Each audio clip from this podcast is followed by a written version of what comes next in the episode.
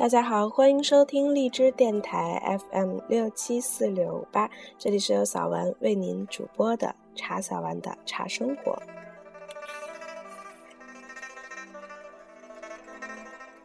今天在节目当中要和大家一起分享的是平常茶非常道中的在蟹眼与鱼眼间沉浮。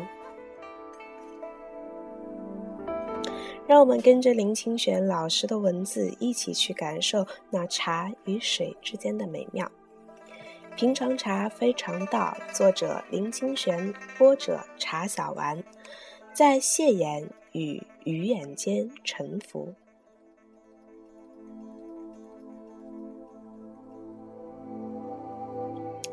今年春天，我买到了骊山的新茶，用以做冷泡茶。夏天暑热，登山的时候，以一壶冷泡茶随身，清凉甘醇，无以伦比。茶原来必须热水才能发汁，冷泡茶用的却是冰水，取茶叶适量，放于大壶，放在冰箱里浸泡八小时即可饮之。冷茶与热茶是完全不同的。热茶香盛，冷茶味沉。热茶的颜色如陈酿，冷茶的色泽如新蜜。热茶的感觉就像东升的旭日，冷茶的感觉则是清冽的晓风。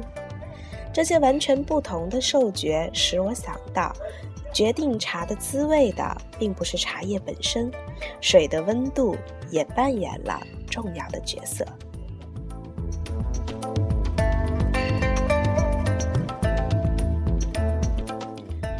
如果有好茶好水，却没有适当的温度，再好的茶叶也不能出味。人生也是这个道理吧。一个人有好的本质，又生长在好的环境，一切都不匮乏。但如果没有炎凉冷热的考验，作为人最内在的滋味与能量，也不会被散发出来。最好的绿茶，像银针、龙井、碧螺春等等，以透明的玻璃杯泡茶。当沸水冲泡之后，茶叶先是浮出水面，再舞之、倒之，沉入水中，在水底再次舒展，飘之、浮之，再度探出水面，然后一个翻转，沉之、潜之，又一次沉落杯底，最后努力苏醒，再涌之、跃之，露出水面，极致力气用尽，完全的进入杯底。要看完茶叶的三起三落，那杯茶才算完成，水里才有着完整的茶味。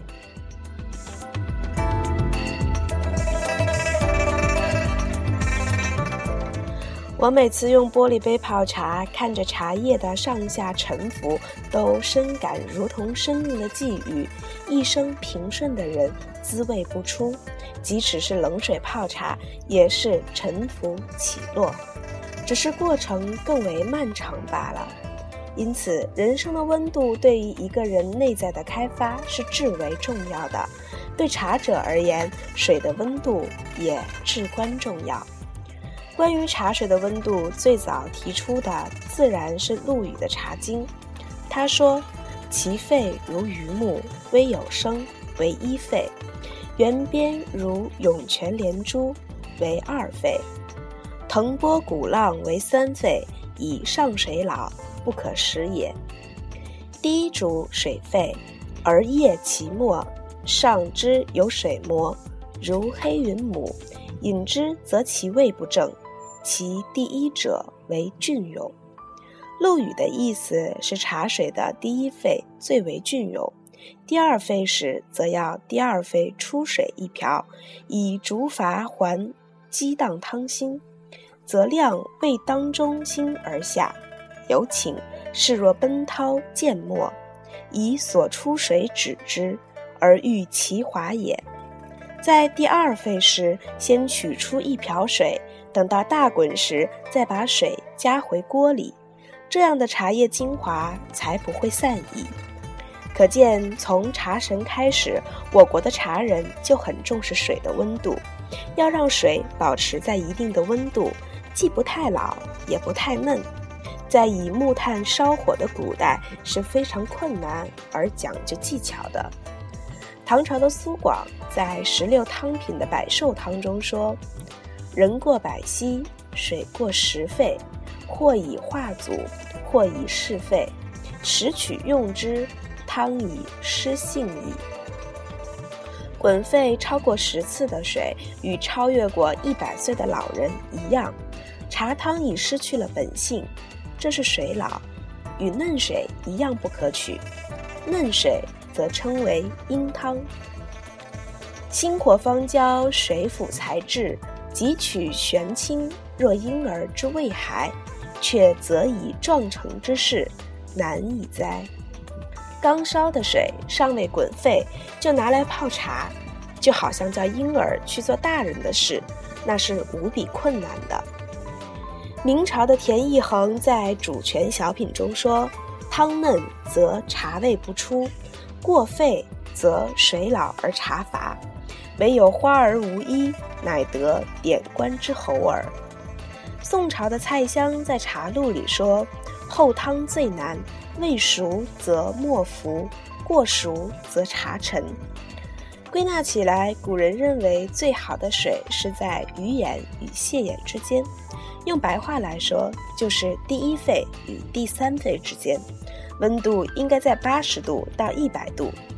如明朝陆树生在《茶疗记》中所言：“煎用火火，后汤眼零零起，莫薄骨饭，投明器中，出入汤少许，以汤明相投，即满注。云脚渐开，乳花浮面，则味全。”好一个汤眼粼粼，不只有画面，有声音，也有节奏，这也是烹茶煮茗过程里最动人的吧。在蟹眼与鱼眼之间，许多诗人都注视着水滚的情景，颇有体会。苏东坡在《世苑监察》中有句：“蟹眼已过鱼眼生，嗖嗖欲作松风鸣。朦胧出没细珠落，旋。”转绕鸥飞雪清，与苏东坡常一起喝茶的黄庭坚有诗《茶碾烹煎》：风炉小鼎不须催，鱼眼常随蟹眼来。身住寒泉收第一，一房豪富报干雷。诗人看见鼎中的水开了，干渴的腹中就像爆起了响声一样。菜香的试茶，兔毫紫鸥心，蟹眼清泉煮，雪尘做成花，云闲未垂缕。愿尔池中波，去作人间雨。看着茶水滚开了，飞烟缭绕，但愿那些滚动着的水化成人间的雨，去滋润众生呀。黄山谷的两句诗更奇。取物蒲团听煮汤，煎成车声绕羊肠。靠在蒲团上听着煮茶汤的声音，仿佛把茶煎成车声，在羊肠小径上绕行啊！我在煮茶的时候，常想起这些美丽的诗句，想起浮生若茶，人生的际遇不正是在蟹眼与鱼眼之间沉浮吗？煎煮的过程虽然缓慢，茶味却是这样的慢慢融入的。没有浮沉的茶叶不会有味，没有浮沉的人生又何尝不是？如果有浮沉是必然，煎熬是必然，苦尽回甘是必然的品茶之心，也才能品出人生的真味。我们在蟹眼与鱼眼之间沉浮，热波荡漾，水汽升腾。我总觉得，我们在被煎煮时的水汽会化成人间的雨，在某一个春日，从辽阔的草原上飘落，好雨丝丝，不落别处。